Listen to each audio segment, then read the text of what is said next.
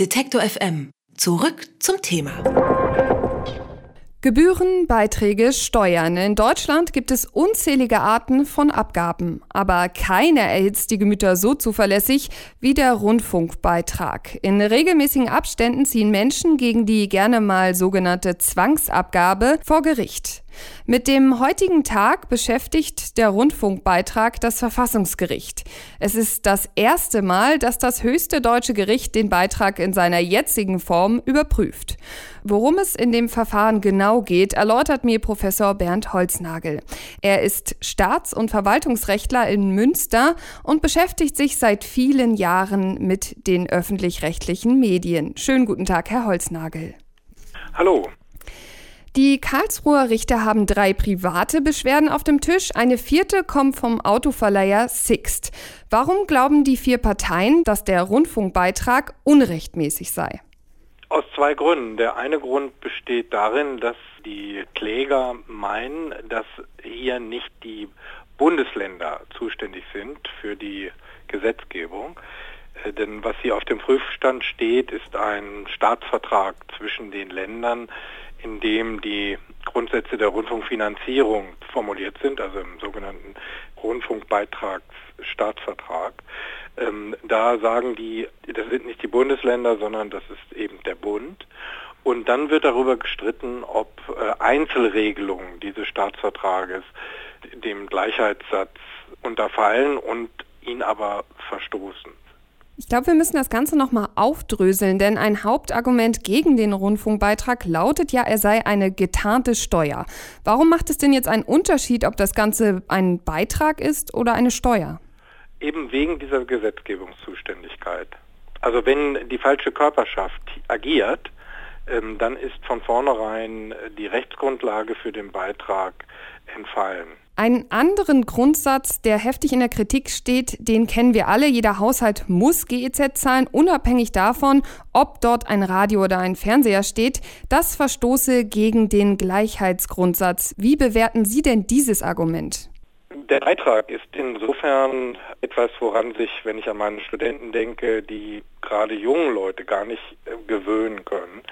Denn die sind heute gewohnt, dass sie nur zahlen, wenn sie direkt eine Gegenleistung bekommen. Also Ware gegen Geld, Geld gegen Bundesligaspiel. Hier ist es aber so, dass ein Beitrag erhoben wird, der eben dafür sorgen will, dass eben der gleiche und freie Rundfunk von allen empfangen werden kann. Das ist so eine Art, ja man muss schon fast sagen, wie eine Abgabe, wie wir es aus der Wasserversorgung kennen. Nicht? Wasserversorgung ist ja auch ein Gut, was allen zur Verfügung steht und äh, dort äh, muss man auch für zahlen, unabhängig davon, ob man überhaupt Leitungswasser nutzt oder nicht. Äh, die Idee ist eben die, dass jeder Bürger und jede Bürgerin mit den Informationen versorgt werden soll, die sie brauchen, um als Staatsbürger mitwirken zu können. Aber Sie als Jurist haben ja auch Erfahrungen vor dem Bundesverfassungsgericht, Herr Holznagel. Wie beurteilen Sie denn die Erfolgschancen der Kläger? Das kann man nicht beurteilen. Das wissen wir erst, wenn die zwei Tage der Anhörung um sind. Dann kann man vielleicht ein Gefühl dafür entwickeln, ob bestimmte Richter in bestimmte Richtungen fragen. Und selbst dann, wenn das der Fall ist, so ein Gremium mit acht Leuten muss sich immer bis ins letzte Komma auf das Urteil dann einigen. Und wie das ausgeht, das weiß ich regelmäßig nicht. Aber können Sie einschätzen, ob jetzt ein großes Unternehmen wie Sixt vielleicht andere Chancen oder sagen wir mal bessere Chancen hat als jetzt so ein privater Kläger? Nein, also das spielt vor Gericht überhaupt keine Rolle. Ob sie groß, klein sind, Frau sind oder Mann, da geht es ausschließlich um die Rechtsargumente. Da sind die Richter gänzlich von unbeeindruckt. Was mich ja interessieren würde, diese Beschwerden hören wir ja seit Jahren. Warum wird denn da jetzt erst geklagt? Es wird nicht erst jetzt dagegen geklagt. Es ist eigentlich seit Beginn an dagegen geklagt worden. Es ist nur so, dass die Kläger in allen Instanzen verloren haben.